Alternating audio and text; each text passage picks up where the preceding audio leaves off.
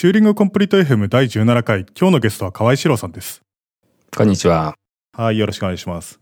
えー、河合史郎さんはですね、えー、前回も出ていただいたんですけど、まあ、河合史郎さんはすごい、その僕の知る限りではベストプログラマーの一人みたいな人ですね。で、まあ代表的な作品としてはおそらく GO スキームっていうプログラミング言語スキームのその実装になると思うんですけど、まあ今回はですね、そのスキーム、GO スキームのデザイン、チョイスとか、そのデザインについて、えっ、と、喋ってもらおうと思います。はい。はい。えっ、と、よろしくお願いします。よろしくお願いします。まず、告知的なところから行こうと思うんですけど、まあなんか前回僕がアナウンスしたみたいにですね、セキュキャンというのをやってまして、で、2018年のですね、夏にですね、えー、キャンプみたいな形で3日間泊まりがけで、その22歳以下が対象だと思うんですけど、えー、参加者を募ってですね、で、まあ僕はその講師としてやりますんで、で、コースの内容はですね、C コンパイラーを作ろうっていうので、まあ一応気合としてはですね、えっ、ー、と、セルフホストできるレベルの C コンパイラーを3日で作るということになってます。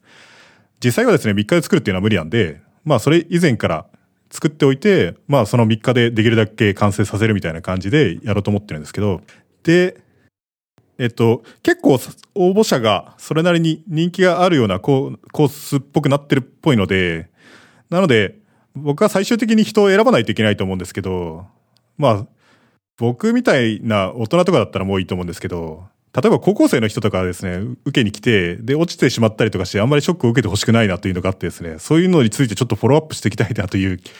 まあ、ちょっと心配が早いんですけど、なんかあってですね。で、基本的にはですね、応募書類というのは極めて限られた情報なので、なので、通るも運、通らないも運みたいなところが多々あってですね、というか非常に大きくて、しかもその、なんて言うんですかね、仕事をやるので、その仕事のための最強のチームを作るとかじゃないんで、最強の人だから取るとか、そういう別にそういう目的でもないんで、なので、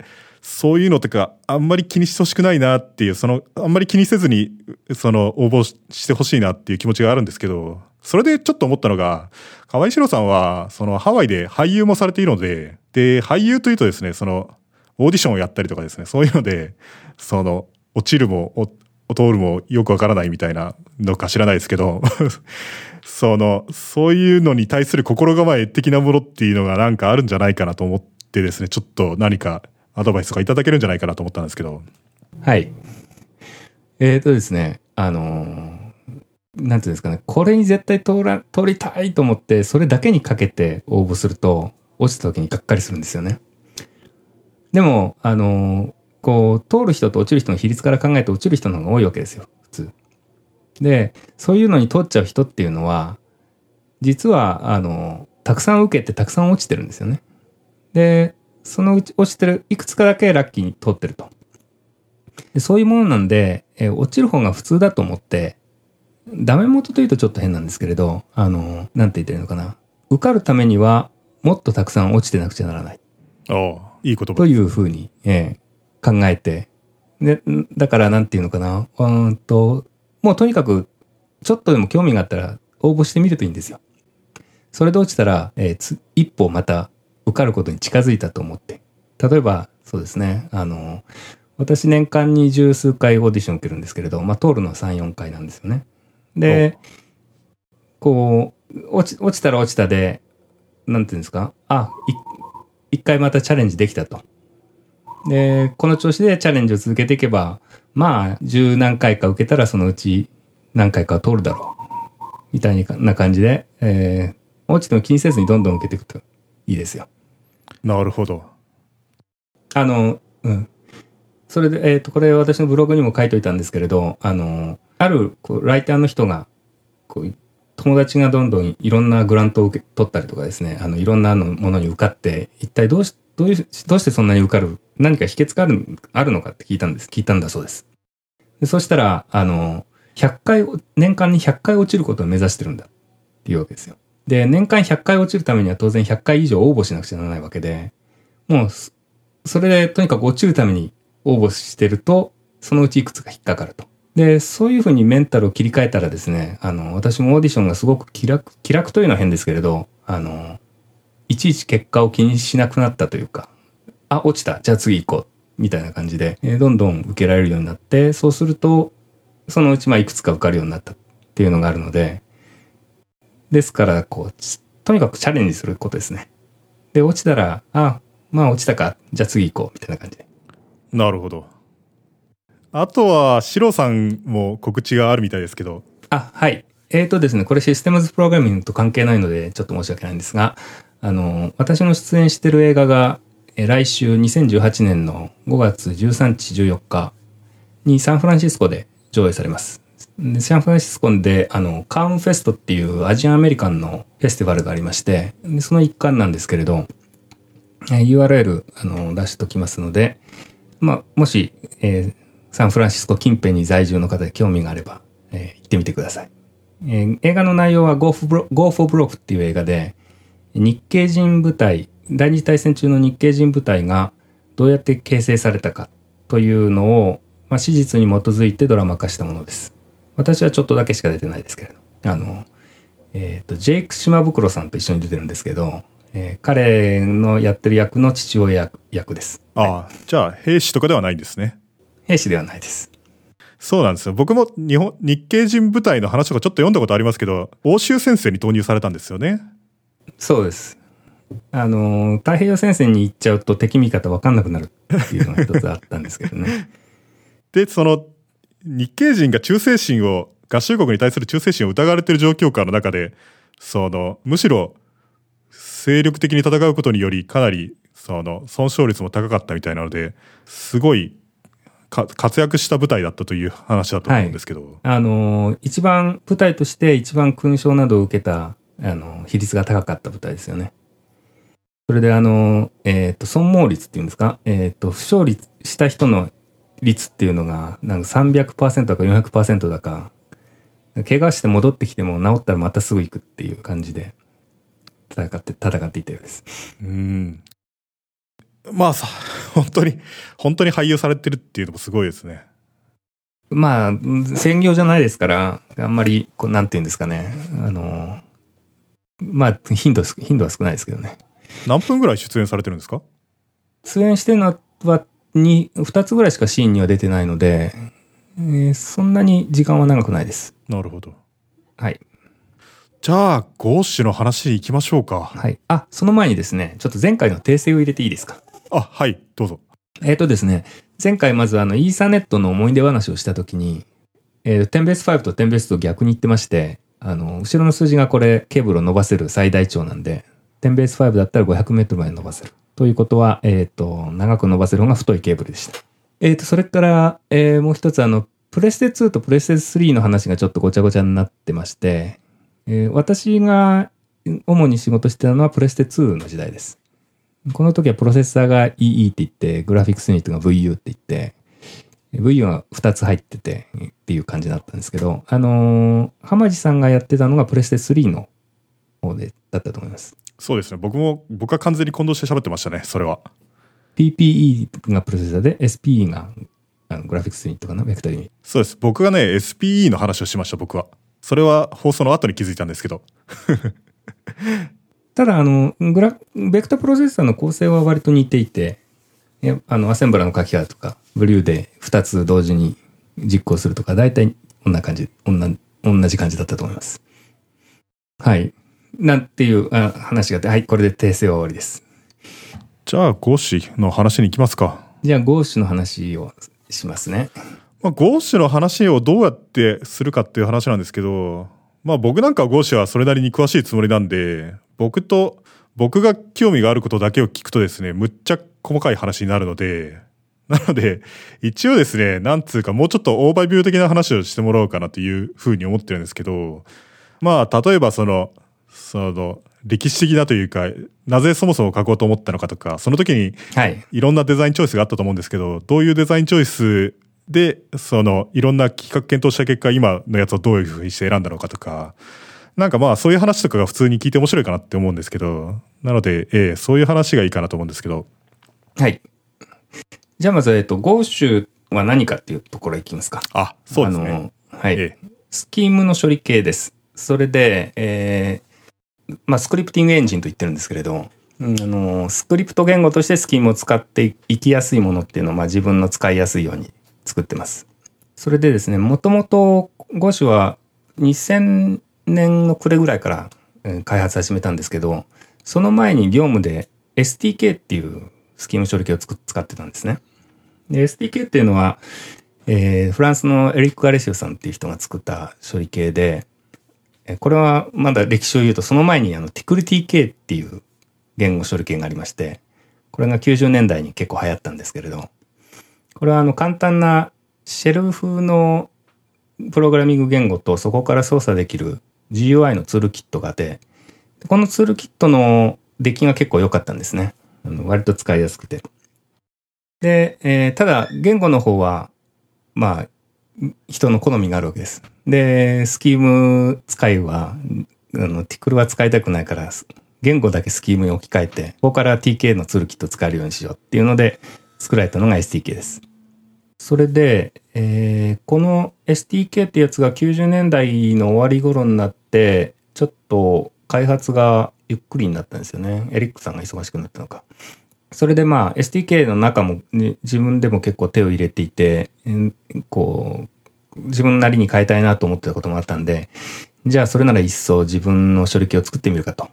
思って作り始めたのが g o です。その STK に手を入れてたっていうのはどういう改造をしてたんですかそれって？えっ、ー、とですね、改造、かなりいろいろやったんですけど、あの、そもそも STK を組み込みにするのに使ってたんですよね。で、さっき、さっき言ったプレスで通常で走らせたりもしましたし、あとあの、えー、業務で使ってた Maya っていう 3D のソフトウェアがあって、そこのにスクリプティング言語として STK を組み込んだっていうようなこともありまして、この辺はまた回を改めて話せたらいいと思うんですけれど。えーで、そういう、その SDK に加えた変更とかって、そのアップストリームとかそういうのとかはしてたんですか？それともそのローカルの変更だけになってたんですか？えっ、ー、と、上にフィードバックしたものもありますし、ただまあ業務で変えちゃったやつっていうのは、あの、そんなにだ簡単に出せなかったので、えー、そのままにしてたのもあります。プレステ2版とかはまあ外に出せ、出してないですね。で、それでですね、あのこれ ST、GOSH 作るにあたって、STK にはなかなか優秀なオブジェクトシステムがついてまして、ST クラスって言ってん言ってたんですけれど、あの、コモンリスプのオブジェクトシステム、クロスを模した、というかスキームにポートしたものですね。がありまして、えー、メタオブジェクトプロトコルなんかも一通り使える形になってまして。で、STK はそれを使って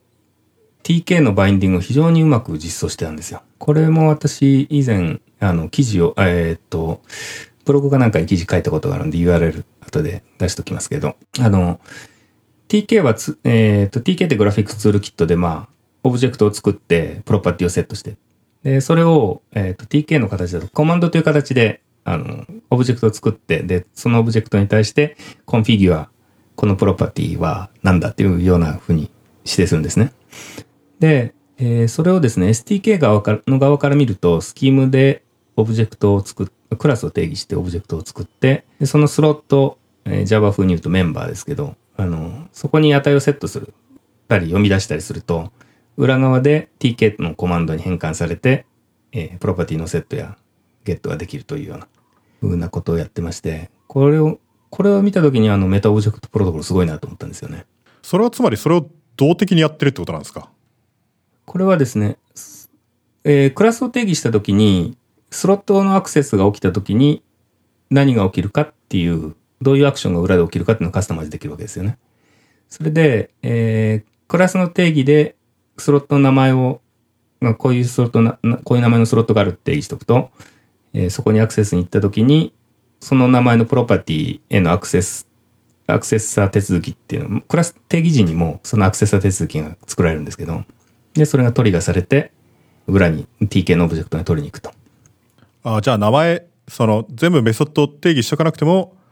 その動的にそれを発見しに行くみたいな、そういうふうにして使えるみたいな、そういう。そういうことです。あの、ゲッターとセッターがスロットの名前に基づいて自動生成される。なんか、 Common Lisp のオブジェクト指向機能ってすごいんですよね。しかも、 Common Lisp のオブジェクト指向機能って確か ANSI かなんかで最初に標準化されたオブジェクト指向プログラミング言語だと思うんですけど、実は。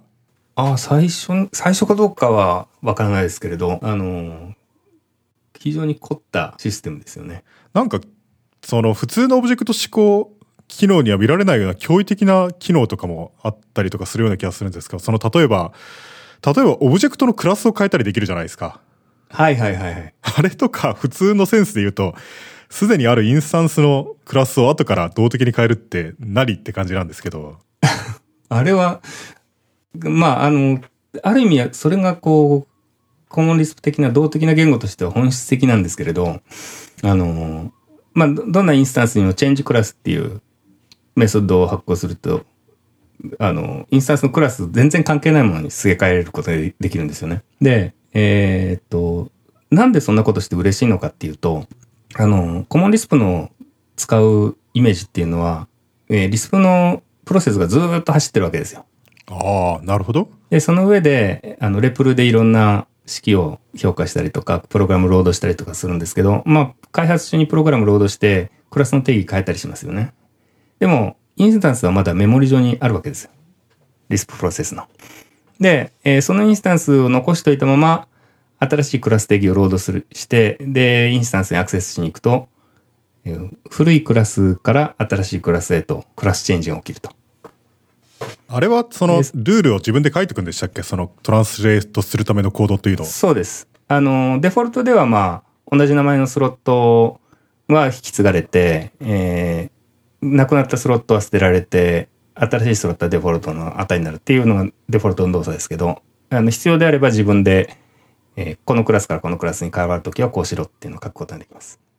そうですよね。僕なんか CLOS、 Common Lisp のオブジェクト指向機能は本当にすごいなというか、なんかメタオブジェクト、メタオブジェクトプログラミング機能もすごいし、普通の人は Common Lisp とかむしろ古くて古臭い言語だと思ってる人ってすごい多いと思うんですけど、実は他に未だに見られないような機能がたくさんあるなっていう。まあむしろ何でもありすぎて、なんて言ったらいいんですかね。ありすぎてかえって使うのに迷うっていうのはあると思うんですけれど。その C 言語を全部入りの方向に進化させていくと C++ になるんですけど、リスプを全部入りの言語の方向に進化させていくとコモンリスプになるっていうような、なんとなく感じがするんですけど。うんとですね、ただリスプの進化の方向っていろいろありまして、えコモンリスプのクロスは非常に Common Lisp 的な進化の方向なんですね。なんでか、何かというと、あの、まあ、永続オブジェクトがあって、そこを変更、 mutate していくっていう変化の方向で、スキームはちょっとまた流儀が違いまして、どっちかというとちょっと関数型寄りなんですよね。一応 mutation もあるんだけれど、あの、あんまり mutation を使わないようにしよう。で、基本的には immutable なオブジェクトを関数的に渡していく方が好まれるっていうんで、実はあの、クロスは、スキームとの相性はあんまり良くないっちゃ良くないんですよ。ああ。副作用主体だから。ええ、あの、ミューテーションしまくりなんで。で、特にあの、オブジェクトのクラスが途中で変わ、変わりうるってことは、関数的にじゃあちょっと型を推測して何かやりましょうとかいう時には、と全然、あの、バッティングするわけですよね。そうですね。関数的に静的解析して、あの、あ、このオブジェクトはこの型のはずだから、このメソッドは安全だって導いたとしても、実はその途中でオブジェクトの型が変わるかもしれないわけですよ。これはあの、関数、あの、関数的な、静的な立場から言うととんでもない話で。ただまあ、あの、 CLOS のこ、 CLOS のこの動的な型の変更っていうのを、こう、非常に恩恵を受けたのは、えっ、と、これオブジェクトの、オブジェクトデータベースを作ったことがあるんですけれど、で、その時は、オブジェクト、えっ、と、 persistent のクラスのオブジェクトっていうのを、インスタンスを作ると、それ自動的にもディスクに永続化されてると。それで、一回プロセスを切って、で、立ち、また立ち上げて、えっ、と、読み、読み出すか、データベースをオープンすると、そのインスタンスがすでにある。それなんか僕も似たようなことをやろうと思ったことあるんですけど、それのデータベースの裏側にあるものって何なんですかね？その SQL 的なリレーショナルデータベースじゃないですよね？多分それって。えっとですね、実はこの MOP を使ってオブジェクトデータベースで何回かやったことがあるんですけれど、あの、え業務で使ったのは Common Lisp ベースで、これはあの、後ろに AllegroStore、あえっと、 AllegroStore っていうシステムを使ったんですが、これは後ろに ObjectStore っていうオブジェクト指向データベースエンジンがありまして、で、要するにオブジェクトのストア自体も独自に置かれていた感じだったと思います。あで、そこは Allegro、Allegro があるから Allegro がやってくれるから別に自分では書かなくてもいいみたいな。そうです。ただ、そこにアタッチするためのものっていうのを metaobject protocol を使って自分で書いたってことなんですか？えっ、とですね、そこに MOP が出てくるのは、あの、まあ、MOP で永続化の部分を書いてあるんですけれど、あの、ディスクにすでにオブジェクトが存在するってことは、プログラムの、の方を変更してクラスの定義を変えたら、プログラムにあるクラス定義とディスク上のクラスが違うわけですよね。で、そこも、あの、クラス、クラスチェンジとして扱われるんですよ。だからプログラムの方を新たなクラス定義にして、古いデータベースをオープンすると、古いデータベースのクラス定義から新し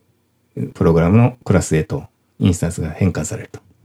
それはそのオンデマンドでってことなんですか？全部一気に変換すると多分すごい遅いですよね。ええ、これオンデマンドで読み出した時に変換されるようになってましなってました。単に古いオブジェクトのインスタンスを新しいクラスのインスタンスに変換するのと同じやり方で変換するとその呼び出した時に。そういうことです。なるほど。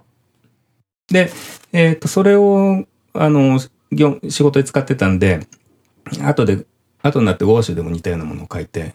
で、その時はバックエンドは自分で、当初はファイルシステムを普通に使って書いて、後で SQL バインディングを作りましたけど、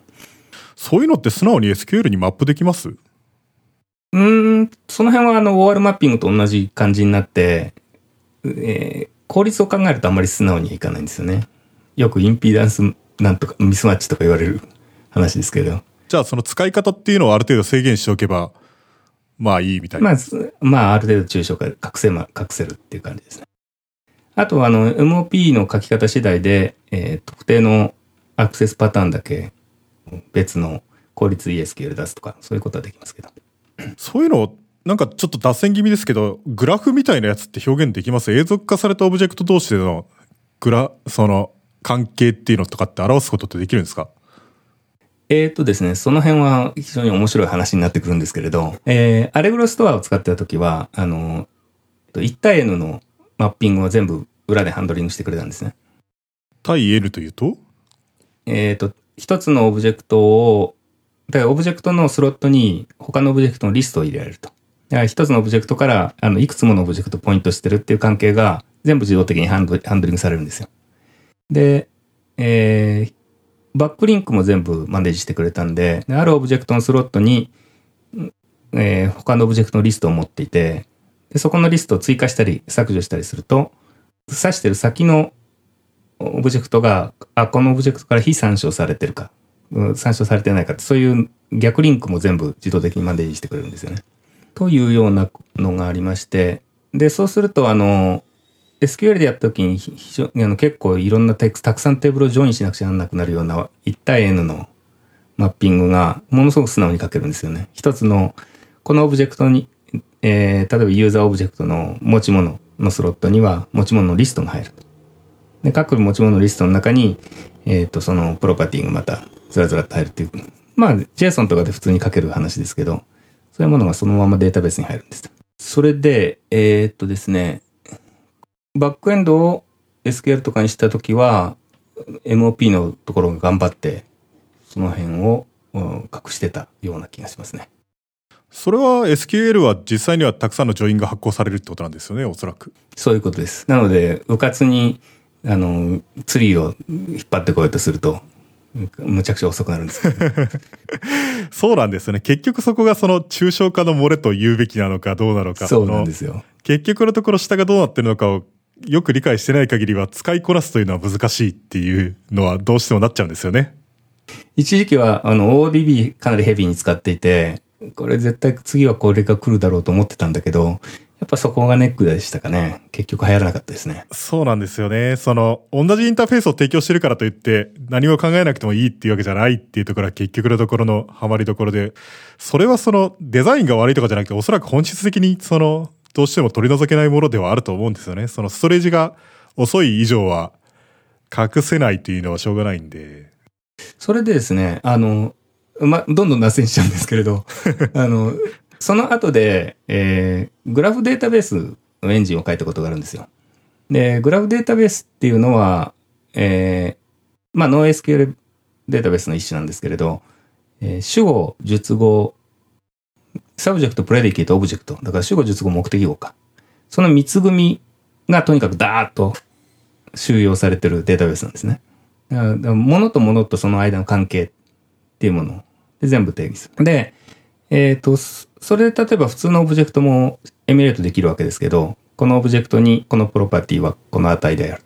ていうのをまとめて入れとけばいいんで。ただあの、バックエンドはその三つ組をそれぞれのインデックスで検索すればいいんで、ものすごくそれに特化して高速にできるわけですよ。えーと、どういうことですか？えーっとですね。だから普通の SQL だとテーブルごとに、あの、スキーマがあって、で、このカラムにインデックス貼ってとか。ああ、つまりそのデータベースにおいては三つ組しか扱わないので、三つ組に対しての最適化ができるできると。はい。三つ組で、 subject、えー predicate、object、それぞれデフォルトでもうインデックスが貼られていて、それで、えーと、この、えーこのあるものに対して、このプロパティを持って、そのプロパティの持つ先っていうのをグラフでバーっと、 DAG の非常にでかいグラフをいっぺんに取っていくっていうような時に、もう探すインデックスが決まってるわけなんで、非常に効率よくでき探せると。で、実は、あの、ODB の将来はそっちの形だったんじゃないかなという気は今でもしてますね。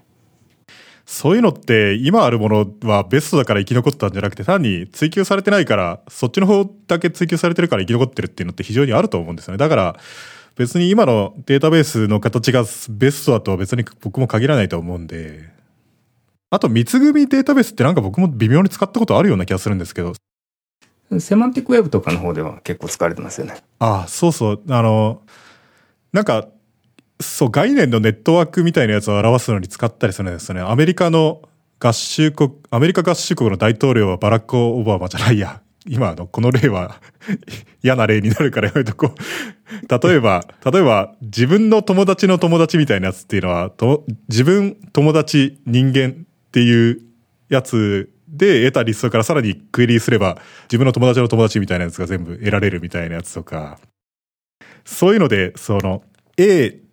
と B が、なん C っていう関係で繋がってるってなんかすごい、要するにそれって全てのグラフが表現できるってことなんで、頂点と辺というのが全部表せれるんで、だからかなり強力ですよね。あと、あの、スキーマが最初から分かってないものをどんどん入れていけるんですよね。うん。あの、必要になれば、ひ新新たにプレディケート足して関係を入れ、詰めていけばいいんで。そうです、そうです。あの、Google で検索すると、あの、右の方に、時々、なカードみたいなの出てくることあるじゃないですか。人の名前とか、で、でっかいカードが出てくることあるじゃないですか。で、Wikipedia からの引用とか、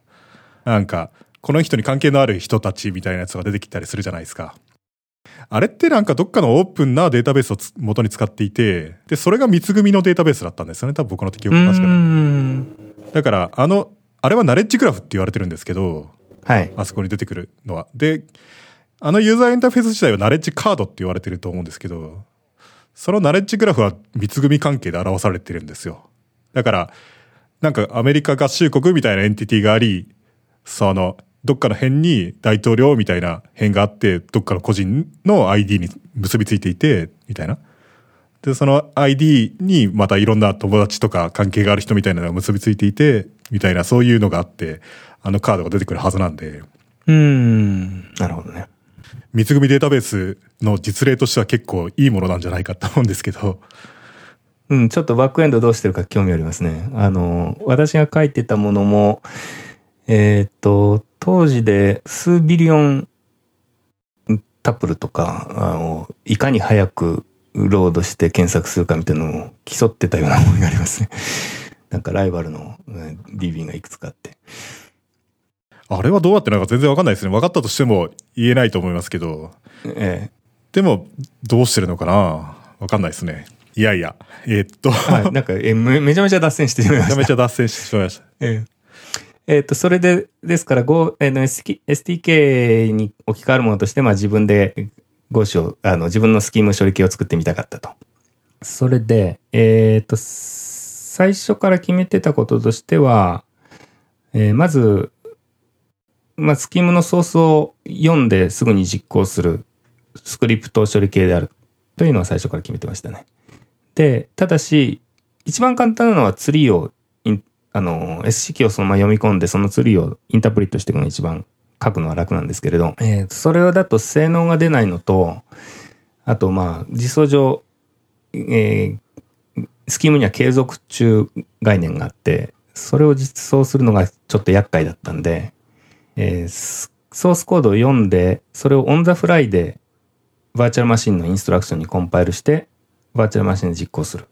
というのは最初から決めてました。今となってはごく普通の設計のような気もしますけどね。そうですね。うん。Ruby とかも昔は構文木インタープリタで遅くって、今は VM になってるとかじゃないんでしたっけ？えっ、ー、と、何年ぐらいでしたかね。あの、笹田さんが YAV っていうのを書いて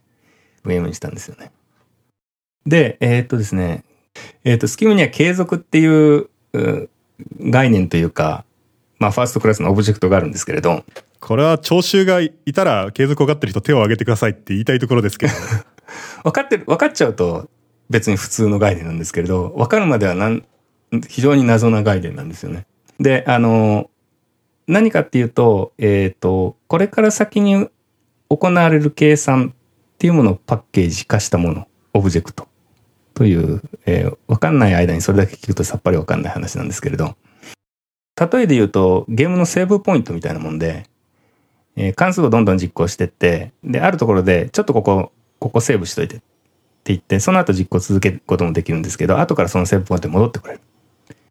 で、えー、で、何度でも戻ってくれるし、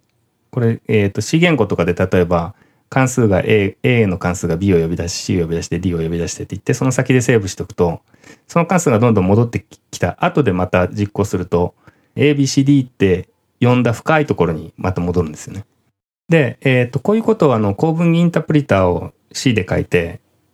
やろうとすると、あの、A を読んで B を読んで C を読んでっていうのが C のスタックにずっと積み重なってるんで、で、継続でそこをセーブしようとすると C のスタックをセーブしなくちゃなくなるんですよ。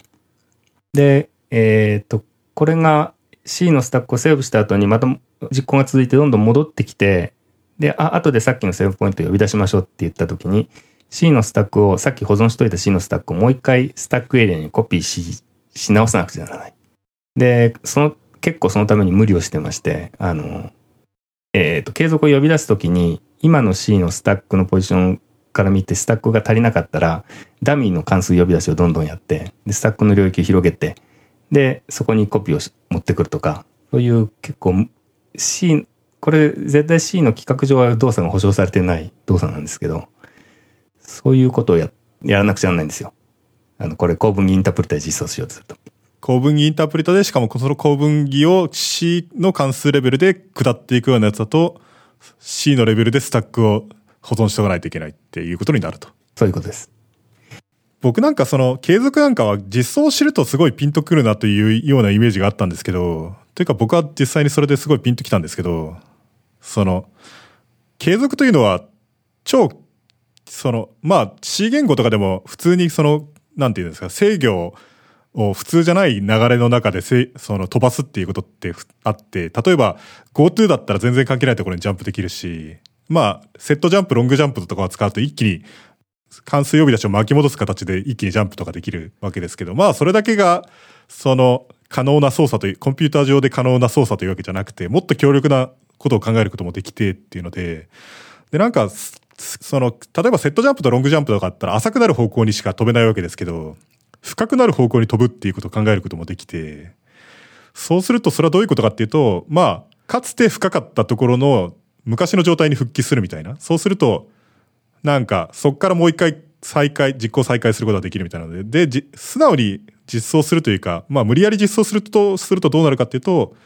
し、その継続を取得するっていうことをした瞬間に、その段階でのレジスタの値とスタックを全部保存しといて、で、その実行再開するっていうことをする瞬間に、そのスタックとレジスタの状態を上書きしてしまえば、その、かつてそうだった状態から実行が再開されるので、なんか関数を読んだら、一回帰ってきたと思ったら、その、もう一回無理やり上書きされて、もう一回そこからリターンした形になるみたいな、そういうことが可能になって、まあこれが何が嬉しいかっていうと、えっと、まあそれ自体だけで直接嬉しいかっていうとあれなんですけど、まあいろんな、それにより、その制御構文的なものを例えば作っ、自力で作ったりとかできるようになったりとか、あと、例えば協調マルチスレッディングみたいなやつとかが、その、その機能自体で簡単に実装できるようになったりとか、まあそういうのがありますよねっていうのが僕のなんか継続の理解なんですけど。抽象概念として、あの、ビル、ビルディングブロックの一つとして、こう、理解しておくと、あの、いろんな制御コード、制御コードとかいろんな、なんつうんですかね、アルゴリズムを考えるときに、あ、これはここで継続をこう、組み合わせてやってるのね、みたいな感じの理解のベースになりますよね。あの、シロさんが書かれた何でも継続と何でも再起でしたっけ？あれ別の記事でしたっけ？あれとかすごい、ええあれはすごい良かったような気がするんですけど。特にあの、リターンと貫通呼び出したのはよく考えてみれば同じと見出すことも可能であるっていうのとかは、非常に目から鱗的な。はい。あれがそもそも、あの、えっ、と、サスマンたちがスキームを作った、そもそもの発端だったんですよね。アクターモデルっていうのは、アクターにメッセージを投げて、そのメッセージは返ってこないんだけど、それって継続渡しで、あの、関数呼び出しするのと同じじゃんっていうのに気がついてスキームができたと。いうような、また脱線してしまいましたが。えっと、それですね。えーですから、あの、これを VM コードに一度コンパイルすると、あの、インストラクション実行っていうのが全部グラフになるんですよ。あの、一直線のグラフになるんですよね。で、えっ、と、継続っていうのは、あの、ある程度、あの、実そこまで実行したグラフの端っこをただ持っておけばいいと。で、えー、再あのリストアするときはそのグラフのその点に戻ってくればいいっていうだけになるんで、そういうこともあって、えー VM でやろうっていうのは最初から決めてました。なるほど。それですね、えっ、と、うん、あと、あの、言語処理系を作るにあたって、後から変えるのが大変なことっていうのがいくつかあるんですよね。で、最初に決めておかなくちゃならないことっていうのがあって、で、講師の場合だと、これが3つぐらい最初にこれを決めておこうっていうのがありました。で、一つは、文字列をどう表現するかっていう、割と泥臭い問題なんですけれど、あの、さいゴーシュは最初から日本語とかも自由に扱いたかったんで、え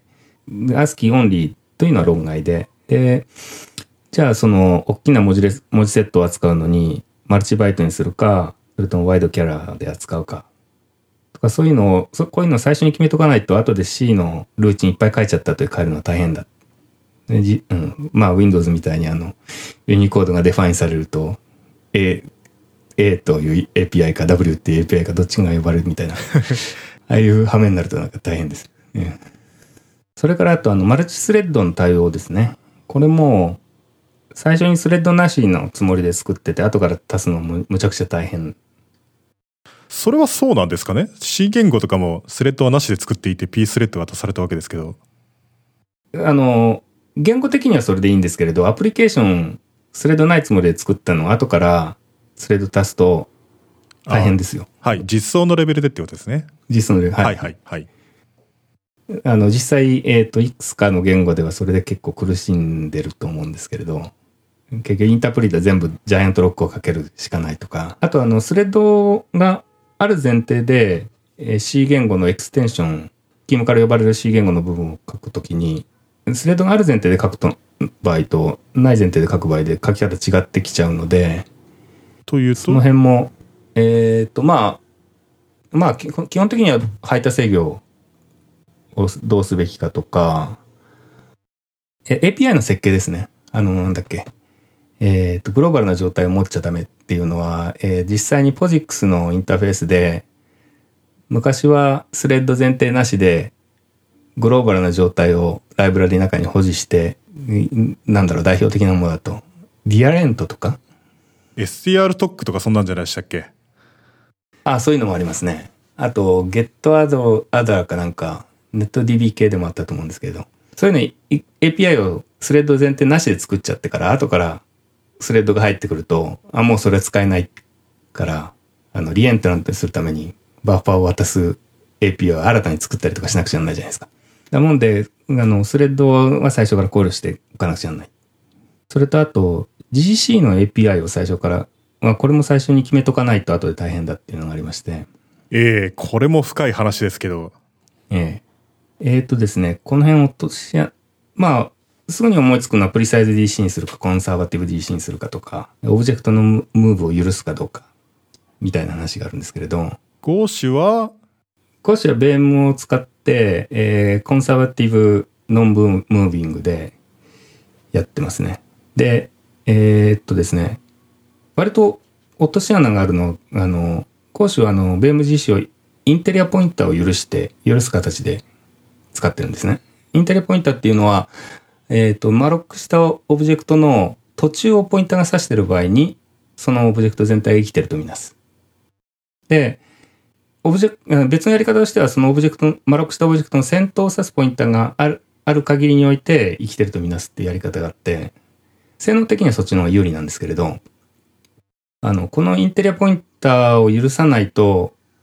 かなり微妙なバグが入ることがあるんですよ。えっ、と、例えば？例えばですね、あの、文字列を受け取って、ね、C のレベルでなんかす、あの、その文字列をスキャンして、あの、チャチャーポインターで受け取って、そのポイントをインクリメントしていくっていうような、あの、ルーチンがあったりしますよね。で、えっ、ー、と、引数でチャーポインターの先頭を受け取って、で、まあ別のポインター変数に、あの、ロードして、で、ポイントをインクリメントしていくっていうような場合に、あの、引数でもらった変数は文字列の先頭を指してるはずなんですけど、これ、最適化するとそれのポインターがなくなっちゃう場合があるんですよ。それむちゃくちゃありそうな気がしますね。ええ。しかもその、プログラムの字面上はそのブロックの最後まで少なくとも文字列の先頭を握っているポイントがあるように見えていても、コンパイラの最適化により実際にはどっからもなくなっちゃってるっていうのは。はい。使ってなかったら、普通にありますよね。ですよね。ええ。ええ。で、これインテリポインターが有効でないと、あの、その先頭のポインターがなくなった時点で、自身の対象になっちゃうわけですよ。これって、インテリアポインターを許しとけばそういう事故というのは絶対に発生しないんですか？ねなんとなくその、別にレジスタとかスタック上にあるメモ、ポインターの値が存在するっていうのは C としては保証は別にしてないという気もするんですけど、例えば、ひねくれた C の実装で、ポインタ値を何かの固定の値と XOR してレジスタとかスタックに全部入れてるっていうのも別に C としてはありなわけじゃないですか。あ、はい。えっ、ー、とね、それのポインター、えっ、ー、と、それなんて言ったっけな、ポイントオブスキュリングじゃなくて、あの、ベム、ベム GC では、あの、実際に使用上の制限として、そういうことはしないでくださいっていうのを書いてあるんですけど、処理系の段階でやられちゃうと、もうどうしようもないですね。glibc とかが関数ポインタはそういうふうにして持ってるっていう話だったような気がするんですけど。ああ、なるほど。そういうのあるかもしれない。浜地さんがそういうこと言ってたような気がするんですけど、セキュリティとして。うん、うん、うん。セキュリティか。なるほどね。あのー、リンクトリストなんかののバックポイントを持たせるときになんかそういうのをやったりするのありますよね。テクニックとして。XOR リストっていうやつですね、それは。ああ、そういう名前だったかな。うん、確か。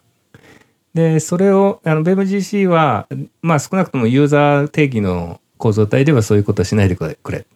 というのを。なるほど。言ってます。まあ当然ですけど。まあ、ベーム G、ベーム GC も一応説明しておこうと思うんですけど、まあ簡単に。ベーム GC っていうのは何かっていうと、ハンス・ベームという人がいてですね、その人はすごい人なんですけど、その人が作ったガーベージコレクターのそのプログラム、パッケージで、それはどういうものかというと、コンサバティブ GC と言われているものを行うものでですね、それは何かというと、その、えー、っと、普通の C のプログラムとかに対して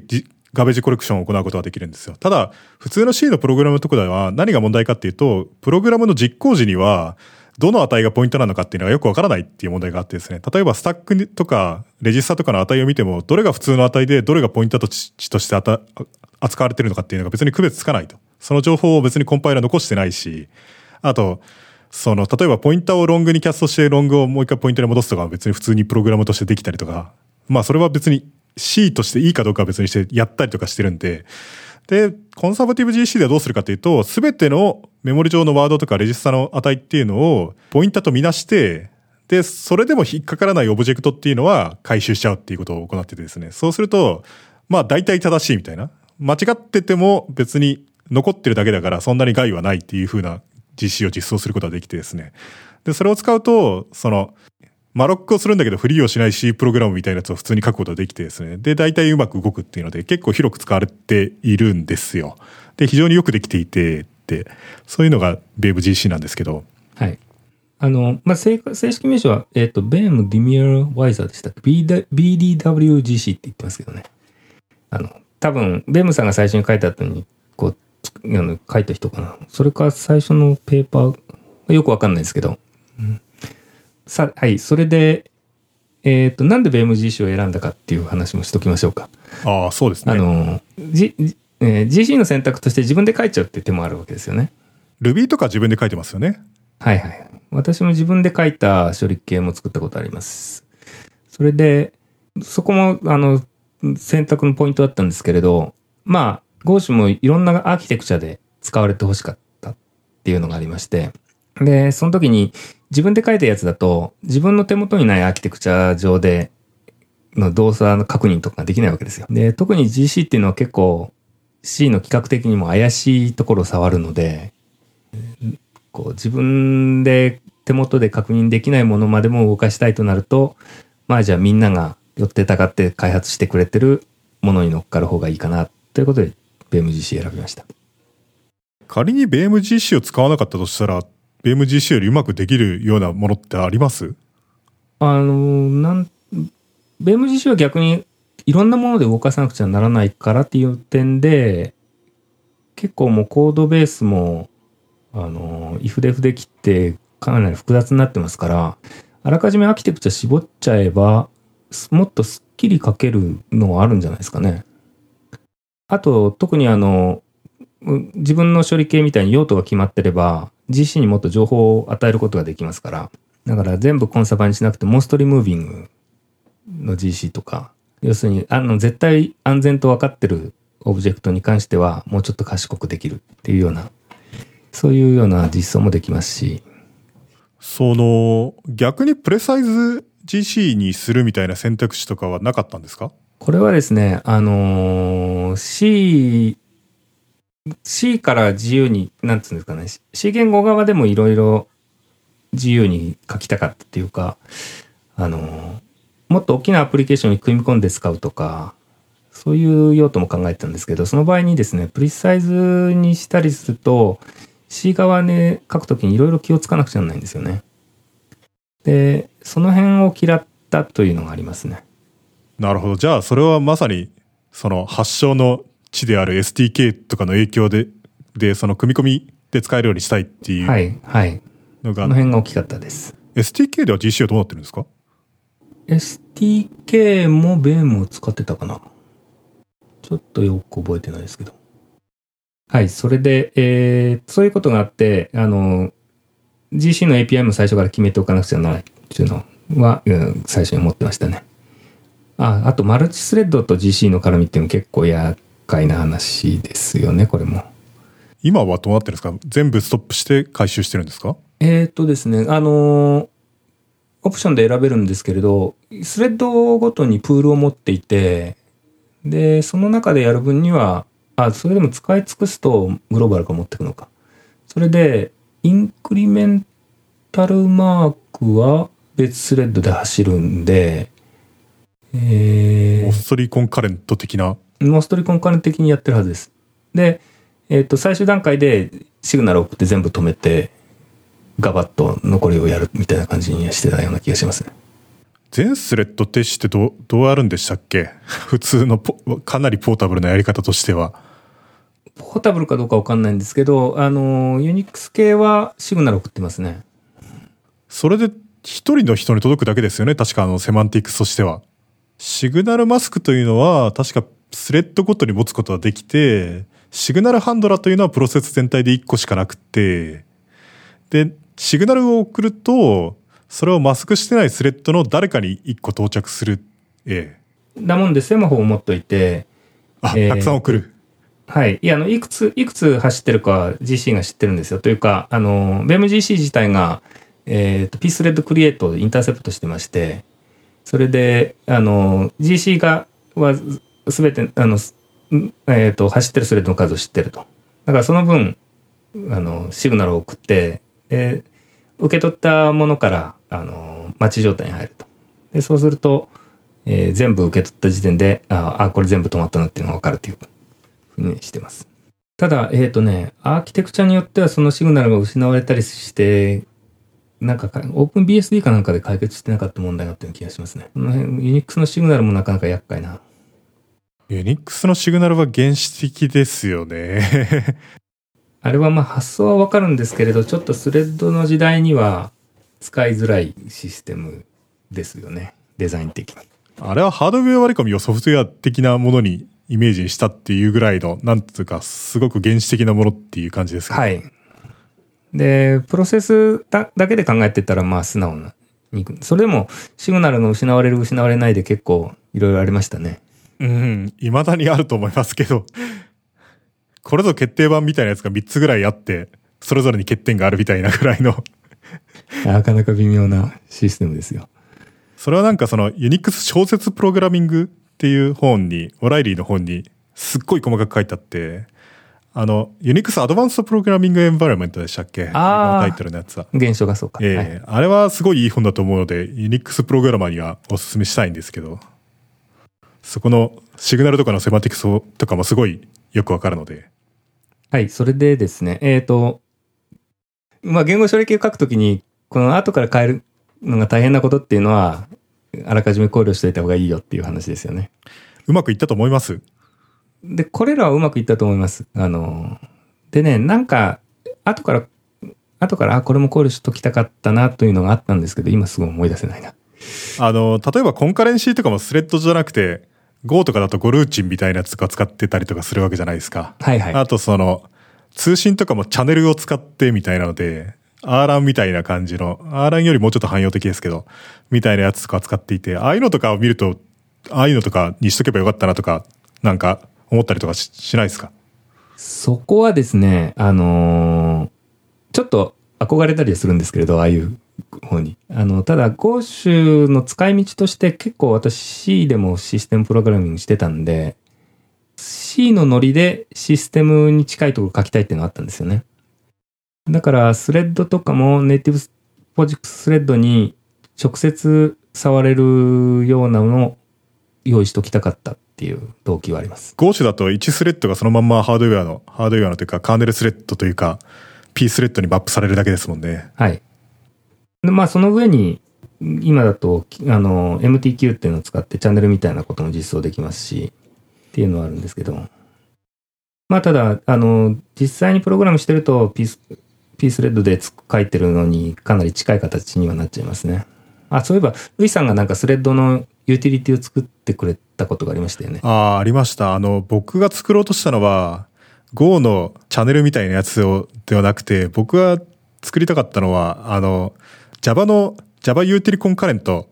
の下にある、あの、マルチスレッドィングをサポートするたくさんのデータ型があるんですけど、ああいうのを作りたかったんですよね。ラッチとか、その、コンカレント Q とか、ああいうのを作りたくって、まあ作りましたけど結構。はい。で、あの、ぼちぼちメインシステムの方に輸入して、まだあんまりやってないですけど、あ、そうっすか。ありがとうございます。えーなんか Java Java 並行処理プログラミングにみたいなそういう本があってですね、それがもう僕はなんか読んですごい感動したんですけど、あれは結構いい本ですね。ドーグリーとかが書いてるんですかね？うん。なんか、その僕はそれ以前はスマルチスレッドプログラミングっていうと、プリミティブなスレッドのプロその関数しか知らなかったんですけど、こんなに便利なものがあるのかっていうデータ構造が満載で、それで、例えば僕フューチャーとかもそれで初めて知ったんですよね。あの、動機とデータへのアクセスを一体化したようなオブジェクトとか、なるほどと思って、あの本は感動しましたけど、今のところゴーシュは、えっ、と、スレッドプールが入って、それでチャンネルにも使える Q、マルチスレッド Q があって、で、まあ、その辺からフューチャーとかプロミスみたいなのも入れていこうかなという頃ではあります。フューチャーについて一つ僕はトリビエみたいなやつがあるんですけど、フューチャーっていうと日本語の話す人は未来だと思ってるかもしれないですけど、あの、スレッディングのプリミティブのフューチャーというのは、英語にはフューチャーというのはですね、その先物取引の先物っていう意味が使われてですね、例えばダウのフューチャーが何ポイント低下したみたいなそういう風なフューチャーっていうのがあってですね。で、その先物っていうのは何かっていうと、将来何かをを引き渡すっていうのを今のうちに約束した証券っていうもので、それはその、後で結果を引き渡すっていうのを約束するためのオブジェクトっていうのをとりあえず渡しとくっていうので、だからフューチャーっていうのは、あれは未来じゃなくて先物っていうイメージでですね、理解するといいというか、まあ実際に先物っていう意味だと思います。はいはい。それは、ルイさんがどっかで書いてるのを見て、ああって思いましたね。私。ええ。それで、じ、実際に作り始めてから、いろいろ出会った面白いことっていうのもあるんですが、どの辺から話しましょうかね。それなりに動くようになったのってどれぐらいかかりました？えっ、と、最初に R5RS の範囲を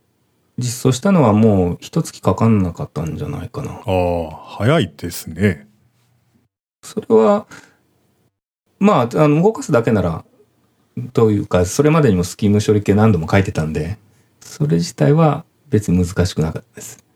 それはその、コール CC とかも含めて、1ヶ月で動いた。コール CC はあって、スレッドはま、マルチスレッドはまだなかったと思うんですけれど、えー、そうですね。で、R5RC の RS の主な関数まで実装して、ビッグナムとかもまだない状態で、えーその後に未踏でされてたと思うんですけど、未踏プロジェクトで。未踏は Go 種で受けたんじゃなくて、あの、別のアプリケーションで受けたんですけれど、あ、そうなんその過程、ええ、その過程で必要な機能を足していったってのありますね。あ、じゃあ別に Go 種についてフルタイムで仕事を、Go 種の開発自体をフルタイムで仕事をしていたということは別に今までにはないはず。ないです。はい。あの、他の仕事で使うために Go 種に機能を足すっていう形でずっとやってます。その、で、その意味では、もうかなり仕事に使えるようになっちゃったんで、0.9になってから非常にバージョンアップが遅くなってるんですけれど。1年に、一年に1回マイクロバージョンが増えるぐらいになってるんですけど。あれまだ1になってないんでしたっけ？ええもうそろそろしてもいいと思うんですけどね。あの、最近はオープンソースプロジェクトはメジャーバージョンバンバン上げる方向にトレンドが進んでるような気がするんですが、もしくはもうローリングで出しちゃうみたいな。ああ、そうですね。Chrome バージョン60みたいな、なんか、まああんまり細かく切ってもしょうがないってなるんでしょうけどね。そうですね。なんか数年に1回ぐらいメジャーバージョンアップでもいいのかもしれないですね。まあもうなんか大体機能的には落ち着いてきて、えで、まあそこそこ使えちゃってるっていうのがあるんですけれど、どっかで切りをつけてる、つけるべきではありますね。はい。それで、えっ、と、実際に作り始めてから出会った面白いことはいろいろあるんですけれど、どの辺から話そうかな。えー、不動小数点の入出力あたり話します？ああ、これは面白い話ですね。これは僕すごい好きな話なんですけど、これはですね、えー結構厄介というか、面白いは面白いんですけど、全部きちんとやるのは厄介な話で、えっ、と、何から言おうかな。あの、不動小数点数って、不正確なものっていうイメージが割とあるような感じがするんですけれど、え不動小数点数そのものっていうのは、あの、非常に正確に定義された数なんですよね。有効数字分の二進数があって、えそれからエクスポネントが掛け算されてるっていう。で、何が不正確かっていうと、演算の段階で丸目が生じるから不正確であるというだけなんで、丸目が生じない演算さえしてれば正確なわけなんですよ。それで、えっ、と、この二進不動小数点数を十進数にの小数点付きの数に直してあり、えっ、と、出力したり、また、えー、十進数からを読み取って二進数に直すっていうルーチンがですね、えっ、と、これを理想的というか、まあ、最もいい感じにやるには、えっ、と、不動小数点数、二進数の不動小数点数が表す正確な値と、その前後に誤差があるわけですよね。で、その、その範囲の中で、最も短く表現できる十進数の小数点数っっていうのを対応をつけることができると。で、そうすると、あの、ある不動小数、二進不動小数点数を、その、最も短い十進数に直して、で、それを読んだときに、また全く同じ二進不動小数点数に戻すことができる。という、あの、というのが、まあ一番使、使い勝手のいい、いい塩梅のやり方なわけですね。あの、ダブルとかって10進だと小数点以下17桁ぐらい出せば絶対に、その、正確になるんでしたっけ？はい、17だったと思います。なんかそれぐらいですよね。はい。なんだけど、数字によっては、その最後の桁を例えば切り詰めても全く同じ不動小数点数のビットパターンになるみたいなやつがあるわけで、っていうか、例えば1.00000って17個あるやつの最後の0を削っても1に、1っていう同じその不動小数点になるので、いくつまで削って大丈夫かっていうと数によって、まあ違うみたいな。そうです。そうなんですよね。なので、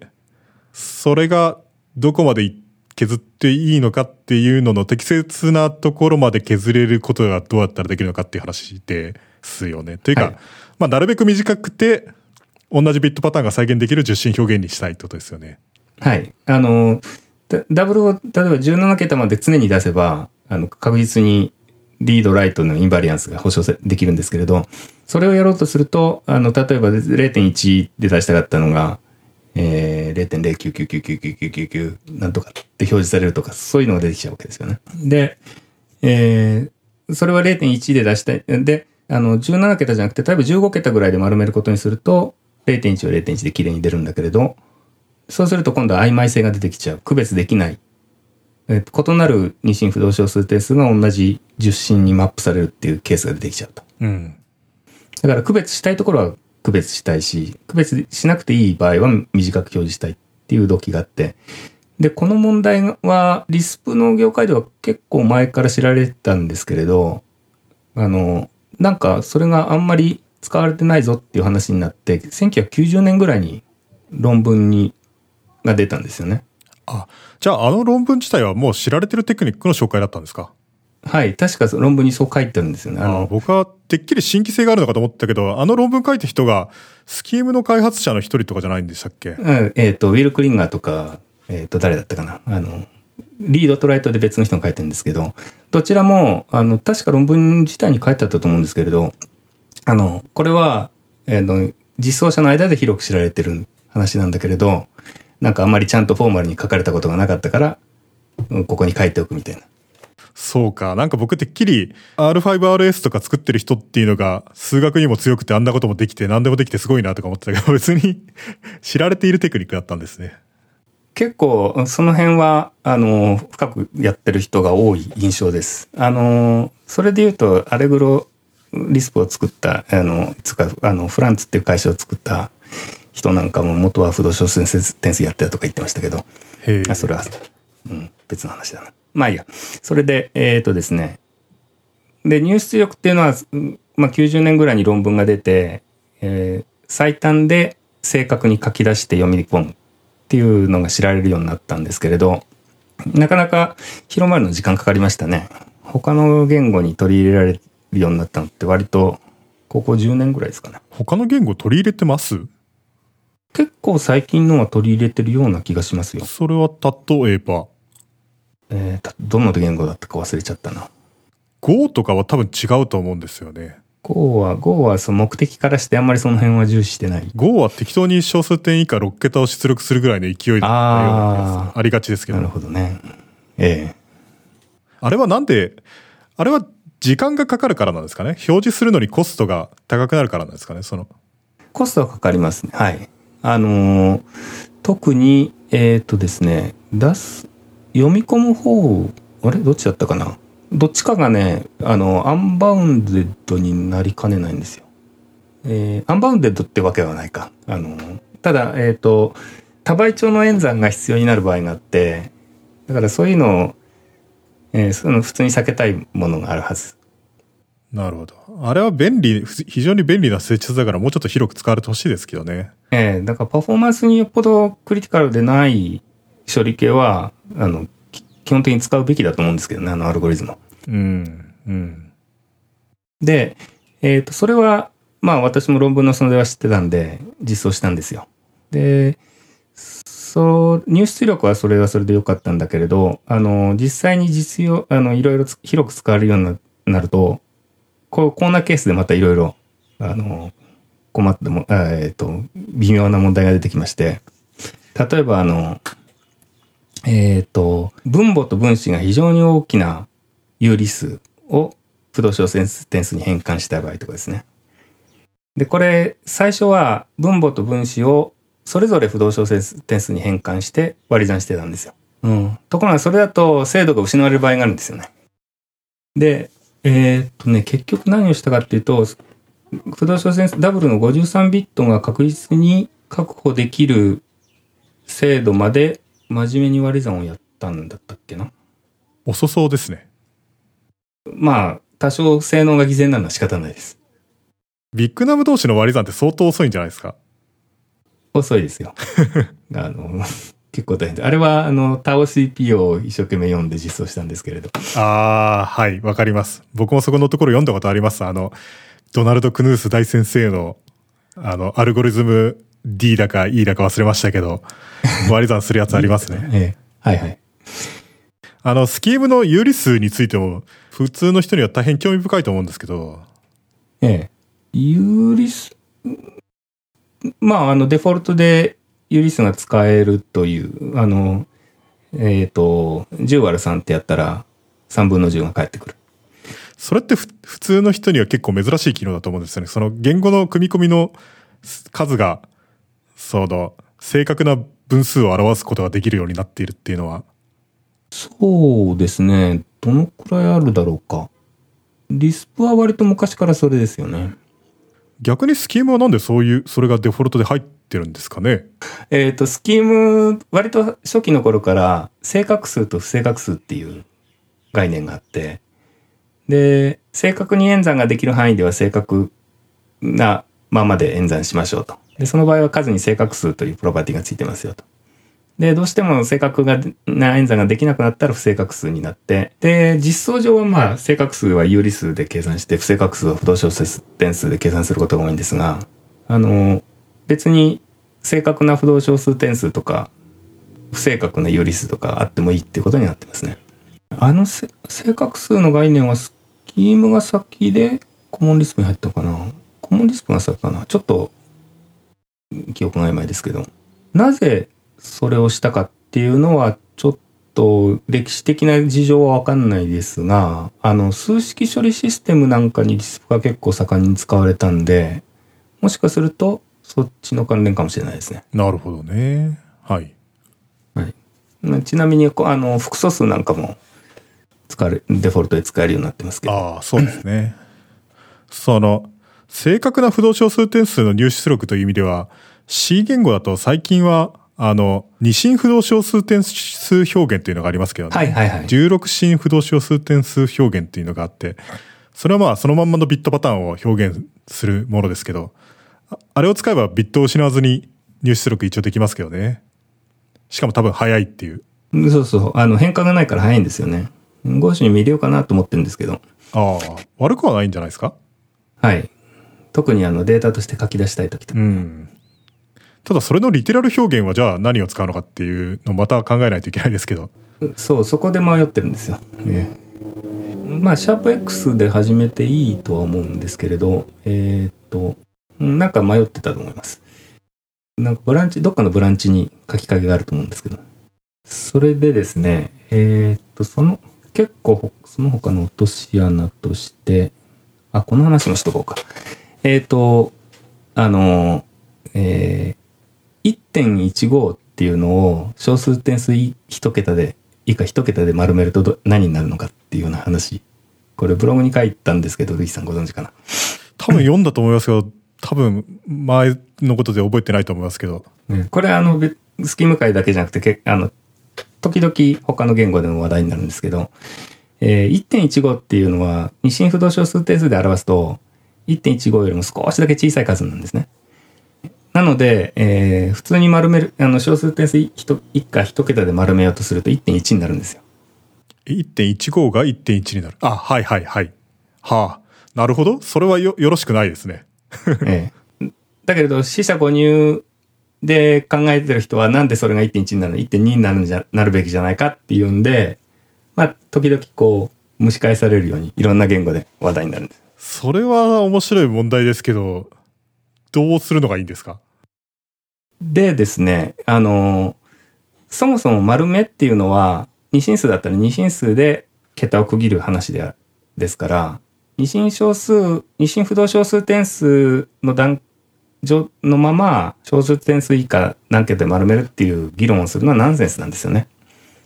で、何らかのメトリックを導入しなくちゃならない。で、えーっと、普通、普段やる場合は、理想的な1.1と理想的な1.2っていう数、どっちに近いかを判断して、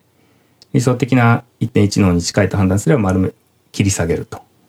いうことをやるのが普通のやり方ですね。で、ただ切り下げてしまうと、二進不動小数点数は1.1を正確に表現できないんで、1.1よりも少しだけ小さい数になるんだけれど、それを表示するときに1.1になると。ただ、えっ、と、1.15と書いてあるんだけど、二進不動小数点数ではそれよりわずかに小さい数であるっていうときに、えー本当に欲しかった、本当に顧客の欲しかったものは1.15っていう数の方じゃないかっていう考え方があるわけです。それは、そっちの方がみんなが納得してくれるだろうという意味では、はい。そういう気もしますね。で、で、それを、で、それを切り上げるためにはどうすればいいかっていうと、あの、最初に1.15っていう数、あの、文字列に直して、で、一番下が5だから上に切り上げようっていうふうに判断するわけですよ。まあ、ある意味十進であると。はい、そうですね。重心に直してからやるってことですね。で、えっ、と、この論争っていうのをちょくちょく見てたんで、ゴーシュでは選べる、どちらもできるようにしました。えーっと、それはその、プリント F 的なフォーマットをするときに選べるってことなんですか？ええ、あの、フォーマットっていう関数で、まあ、プリント F 的なことをするんですけど、その時に、デフォルトだと二進数で判断して切り下げるんだけれど、あの、オプションが選べて、それだと十進数で納得いく結果の方に丸めると。なるほど。と、なるほど。難しいですね。ああの、なんだこんこういう細かいことにこだわる必要もあるのかっていう気もするんですけれど、やり始めると面白いんですよね。いや、でも分かりますけどね、1.15っていう数字を読んで丸めると1.1になったら、えってなるっていうのは、ごく普通の反応というか、よく Windows の電卓のバグと言われてるやつが不動小数定数の丸め誤差だったりとかするじゃないですか。ああ、はいはいはい。あれと同じで、なんだこんな結果はってなるのはすごいよくわかるっていうええのはなんかあるんですけど、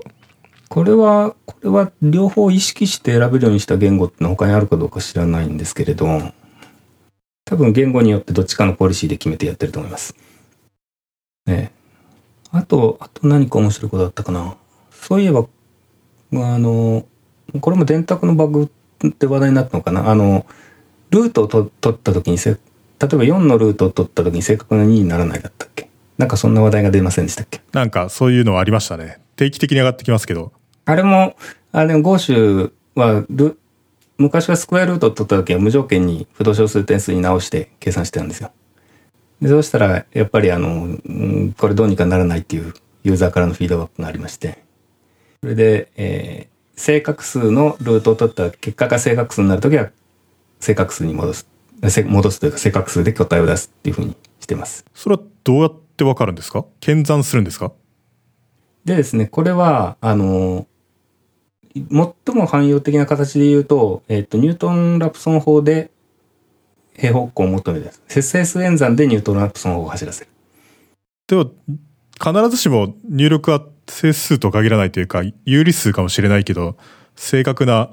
スクエアルートというのは取れる場合もあるような気がするんですけど、はい。で有理数でも正確なスクエアルートが有理数であれば、それが戻ってきます。それは一体どういうふうにすれば、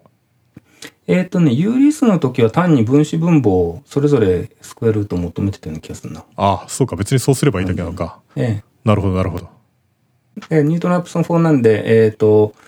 あの、最初に大体の検討をつけて、で、そこから、あの、2乗して、なんで、なんでしたっけ ?b 分の工程求めて近似してってやると、大体、1回、え1、2回でもう結構いい近似になって、でその段階で2乗して確かに元の数に一致するかどうかっていうの分かるんで、それってある程度以下の大きさの数字だったら、ハードウェアのスクエアルートを使って、っていうかその C の関数のスクエアルートを呼んで、その結果の値をもう一回事乗してみて、同じ数になったら正確な値にするとかそういうのってはダメなんですかね？あ、それやってます。あ、そうです。だから大きい数とかだったら、ニュートン法を使う。はい。なるほど。で、2の52乗以下だったかな。それも、だったら、えっ、と、普通に不動小線数のスクエアルートで、結果が整数になれば大丈夫みたいなことができるんですよね。で、それも誤差評価して、最初私、あの、ちゃちゃっと計算して、2の53乗なら大丈夫だろうみたいな感じでやったら、あの、ブログに書いといたら、それおかしいんじゃないっていうコメントが入って。で、あの、実際に計算してみたら、あの、2の52乗よりちょっと大きな数だと、スクエアルートを取ると、整数が戻っ、あの、不動小点数でも整数が戻ってくるんだけど、実はそれは間違ってるみたいなことがあって。ああ、つまりなんとなくその下の方の数字が失われてるけど、うまく、うまく両方とも失われていて、元に戻ったように見えるみたいな。はい。わかるような、わからないような、パッとはすぐにわからないですけど、まあ基本的なアイデアはわかるというか。はい。結構微妙なのがあるんですよね。あの、僕が河合史さんに勧めてるわけじゃなくて、単にこれの視聴者に勧めてるだけですが、僕がなんかノートドット無にですね、なんか、あの、不動小数点数フォーマットについてのイントロダクションの記事みたいなやつ書いたんで、あの、興味が、不動小数点数って何なんだっていうのを、あの、基本的なアイディアをまだちょっとちゃんと使ってないみたいな風に思う人は、ぜひ読んでみると、えー、っと、得られるものが多分あると思うんですけど、ええ。あの、なんですが、0.5足して引いたら、同じ数になるかとかなんかそういう。そうそうそうそう。僕はなんか学校で出た、問題が、これはなかなか不動小数点数について学ぶのにいい問題だなと思ってですね、それをネタにして解説記事を書いたんで。不動小数点数、あとよくある、よくある誤解っていうか、あの、10倍するっていうのは実は不正確な操作だっていうのもありますよね。あの、小数点数以下何桁っていうのを出したいときに、あの、例えば1000倍して、あの、整数で切り切って、小数、小数点数後から入れるみたいな、あの、やる、をやるんですけれど、えっ、と、10倍するっていうのはそもそも有効桁数が増えるので、丸、10倍した時点で丸目が生じちゃうことなんですよ。ただ、普通に掛け算で考えてると、10倍でなんか切り落としがあるって思わないから、10倍は正確な数だろうと思っちゃうんですけど。これはさっきの話みたいな、その、また、またですけど、抽象化の漏れですよね。ある意味においては。数学上の数字というのとコンピューター上の数字というのは別に必ずしも同じではないというか、有限のメモリを使って無限の精度を表すことっていうのは一般にはできないので、コンピューター上での数字っていうのは別に本物の実数とはまた別の数の体系であって、その別の数の体系のルールっていうのをちゃんと意識しておかない限りは、実数、まあ実数に似せて作ってあるから実数っぽく動くんですけど、そこの微妙な違いっていうのが時々牙をぶくことがあるよねっていう話ですよね。同小数点数自体はそれはそれで整合は取れてる。そうです。それ自体は別に妥当な数の体系ですよね。はい。だからその範囲で考える分にはいいんですけれど。えーと、あななんかいくらでも出てくるな。あの、80ビット不動小数点数の落とし穴とかね。ああ、インテル X87 の、ね、はい。何でしたっけ？えー、っと、あれはですね、いろんなところでちょこちょこっと顔出すんですけど、あの、X87 のアーキテクチャは内部で80ビットに拡張して計算するんですよね。で、えー、っと、それを、例えば、あの、最適化なしで C で書いてる場合は、あの、一回一回の計算の後、80ビットがメモリに、の変数にストアされるときに64ビットに丸められるんで、で、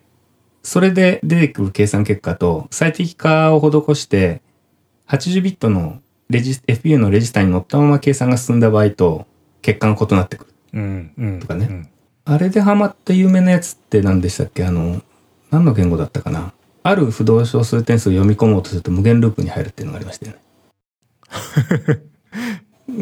ごご存知ありません？いや、わかんない。それは何なんでしょう？P、PHP だったかな？あのー、特定の浮動小数点数を読み込もうとしたときに、確か80ビットの、あ、あの、浮動小数点数を読み込むときっていうのは、あの、頭から順番にだんだん refine していって、桁数を求めていくわけですけど、確かあれ80ビットの演算が入ると、 refine が行ったり来たりして、収束しなくなるとかなんかそういうやつじゃなかったかな。それ PHP で起こると嫌ですね。っていうのも PHP ってウェブで使うから、ユーザーからその不動小数点数の入力を受け付けてるみたいなフォームがあって PHP で処理しようとしたときに、それで、その特定の、その、あ、数字を入力すると PHP が刺さるってなるとものすごい嫌なんですけど。ええあれか結構話題になってるんですよね。で、講師は大丈夫だろうと思って、その数値を入れてみたら大丈夫だったんですけど、ええ。あの、似たようなバグで、やっぱり、ふ踏んじゃったことがありまして、ちょっと待ってくださいね、今調べる。えー、っと、どこだったっけな。えー、っと、PHP で問題になったのは、2.2250738585072111エクスポネンシャルマイナス308っていう数を読ませると、ハングする。極めて小さい数ですね。はい、あの、デノーマライズになるギリギリのところですよね。なるほど。それで、えっ、と、この数は5種で大丈夫だったんですよ。これはまあ、あの、うん自分でも大丈夫だろうと思って入力してみて、ああ、大丈夫だって思ったんですけど、えっ、と、その後に Java で別の問題が、あ似たような問題が出まして、あの、さっきの数値のい最後の桁が一つだけ異なる数値を入れると、ハングするっていうバグが出たんですよ。で、これは Go 種もハマってたんです。で、これは、なぜ、なぜかっていうと、これは80ビットと関係なくて、えっ、とですね、不動小数点数って、その、自分の数、あの、じある不動小数点数の数と、その隣の数があるわけですよね。上と下に。で、えっ、と、上と下の隣の数とは、あの、53ビットの仮数部の下一桁の分分だけ離れてるわけですよ。だからそれが自分の誤差範囲だと考えて、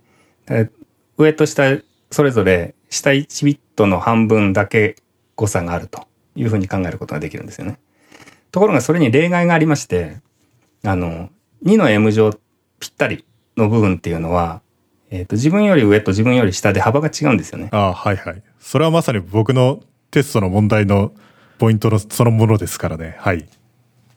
で、ところがこの例外の例外があるんですよ。ほう。あ、デノーマライズとノーマライズのちょうど境目にななるとそうそうそうそうそう。ちょうど境目になるときは、えっ、と、2の、これに、具体的には2のマイナス1022乗なんですけど、その時は、下の、下も同じだけ距離が離れてる。なるほど。で、さっきの Java でも、ゴーシュでも問題になった数値っていうのは、その、その、そこをついてくるんですけれど、ゴーシュできちんとあの上下の誤差を評価してたんで、2の M 乗に落ちた時は、上と下で誤差の幅を変えてたんですね。で、ところが、それを同じルーチンをデノーマライズの境目でも使ってたんで、そうすると、えっ、と、2のマイナス1022乗の下側の誤差っていうのが、本来は広いはずなのに、えーそれを過小評価していたんで、えっ、と、どの2のマイナス1022乗か、それよりひ一つだけ、ワンステップだけ小さい数の間にギャップがあったんですよ。ああ、どこでも表されない数字というものになっていた。はい。で、そこに落ちてしまうと、あの、 estimation で、あの、変換するときのルーチンが、上、やっぱり上と下で変動しちゃって、あの、振動しちゃって、そのまま発散してしまうと。それは非常に面白い話ですね。それはすごいな。それはテストの問題に すると面白いかもしれない。なるほこど。ういうのは、あの、ランダムテストが絶対発見できない。確かに。そうか。これも、これブログに書いておいたんで URL 出しますね。なるほど。それはすごい面白いですね。考えたことなかったな。なるほど。言われてみればすごい納得ですけど。あの、インテルの80ビット不動小数点数とかって多分インテルしかないですよね。あれ、い IEEE754 に入ってますけど、あれインテルのために入れただけですよね。あそういう経緯なのかな。かあの、拡張、不動小数点数がそもそも IEEE で80ビットでもに128ビットでもいいことになってますよね。多分、多分あれはインテル以外には実装は多分存在しないと思うんですけど。ただ最近は SSE レジスタを使うんじゃないですかね。ええ、そうすれば、あの、ご余分な、あれがないんで。64ビットでは常に演算になります。うん。そうそうそう。確か、いや、なんか64ビット X8664 では SSE レジスタを不動小数不動小数点数演算に使うのが推奨されてたと思うんですよね。確か。X8664 では多分デフォルトでそうなるんで、はまらないんですよね。ね i386 で実行してあれってなることが。で、あれはね、多分、なんていうんですかね、こう、間違いの歴史として教えられるべきものとか伝えられるべきものじゃないですかね。だから昔は多分精度が多い方がいい、大は小を兼ねると思ってたんだと思うんですよ。ああ、なるほど。ところが実はそうではなかったと。64ビット必要なんだったら80ビットにすればいいだろうって思ったが、80ビットと64ビットっていうのは違う性質があるっていうか違う振る舞いをする。はい。確かに。あの制度を統一しなくちゃなかったんですね。多ければいいっていう話じゃないんですね。はい。なるほど、それは面白いかも。いやー、これは全然終わんないんで、そのゴーシュの中身だけについても、まあ当然ながらゴーシュのデ、ゴーシュのデザインディシジョンについては1時間で語り尽くすのは当然ながら不可能なので、まあそれは当然なんですけど、まあ、不動小数点数1個取ってだけでも大変、大変なことになりますね。はい。じゃあ、これも次回回しにしますか。じゃあですね、まだ、ゴーシュの話については途中なんですけど、逆に言うとまだまだいろいろネタはあるので、次回送りということにしてですね、今回は、まあこれぐらいで締めようと思います。えー、何か最後にあります？今回の放送で。今回の放送で、えー、こう、どうですかね。言語処理系って実装してると何て言うんですかね。コーナーケースまで全部面倒見なくちゃならないっていうのが面白いところであるんですよね。ああ、うん。アプリケーションだったらそのアプリケーションの適用範囲内だけで動けばいいじゃないですか。で、それがさっきの速度小説点数の話みたいに、あの、ごく稀に生じるあるビットパターンでおかしくなるっていうようなとこまで面倒見なくちゃならないのは、これは面倒くさくはあるけど、めちゃめちゃ面白いですよね。そうですね。いや、今の話だけど相当興味深い話で。しかも実際にバグとして刺さったりとかして、なんでみたいになったりとかするみたいな。上がってくるんで。楽しいみたいな。バグは困るんだけど楽しいみたいな。まあそういう意味でも言語処理系書いてみるっていうのは、すごくいい、面白い体験だと思いますよ。あそうですね。あそれはまさにその、セキュキャン応募しましょうっていう話にじゃあ、つなげて綺麗に締めるということで。あ、そうですね。えっと、じゃあ、えー今回の放送をお聞きくださりありがとうございました。えっとですね、えーチューリングコンプリート FM では皆さんのお便りをを募集しています。えーハッシュタグはですね、TCFM です。それからですね、まあ今回別に特に、あそれについては語っていないんですけど、まあこの番組はサポーターのその投げ銭によって